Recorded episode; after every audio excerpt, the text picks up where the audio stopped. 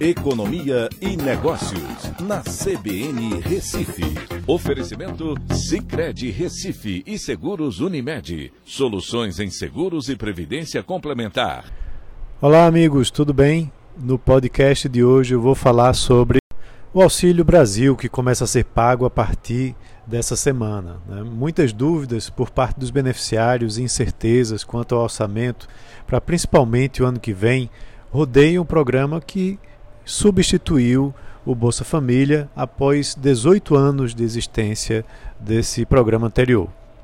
É, é, importante a gente entender que o Auxílio Brasil promete pagar um valor de 400 reais e incluir mais 2,4 milhões de pessoas né, que estão lá no cadastro único, chegando a um total de 17 milhões. Tá? Então hoje são 14,6 e aí você vai chegar a 17 milhões. O valor médio pago pelo Bolsa Família era de 191 reais. Nesse primeiro momento, o valor a ser pago pelo Auxílio Brasil vai ficar em 224 reais nesse ano 2021. Esse valor fica mais baixo agora em relação aos 400 porque usa o orçamento restante do Bolsa Família para 2021 e precisa da aprovação da PEC dos precatórios para liberar mais recursos no orçamento dos atuais 33,1 bilhões de reais que estão planejados que estavam planejados para o Bolsa Família para 84,7 bilhões. A votação da PEC está agora no Senado e pode sofrer, inclusive, alterações.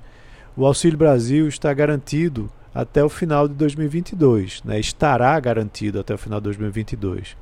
E depois né, precisa é, ser é, repensado para os anos seguintes, principalmente por conta do orçamento.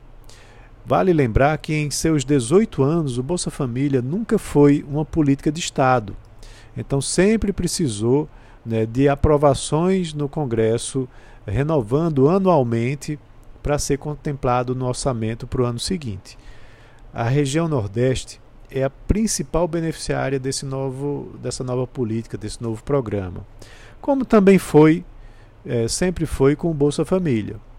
É, isso também porque o percentual de famílias mais pobres, de classes D e E, é maior aqui na região. Então, o impacto positivo desse aumento de transferências vai ser sentido né, por essas famílias mais pobres. O impacto do auxílio emergencial, vale lembrar, foi importante no ano passado.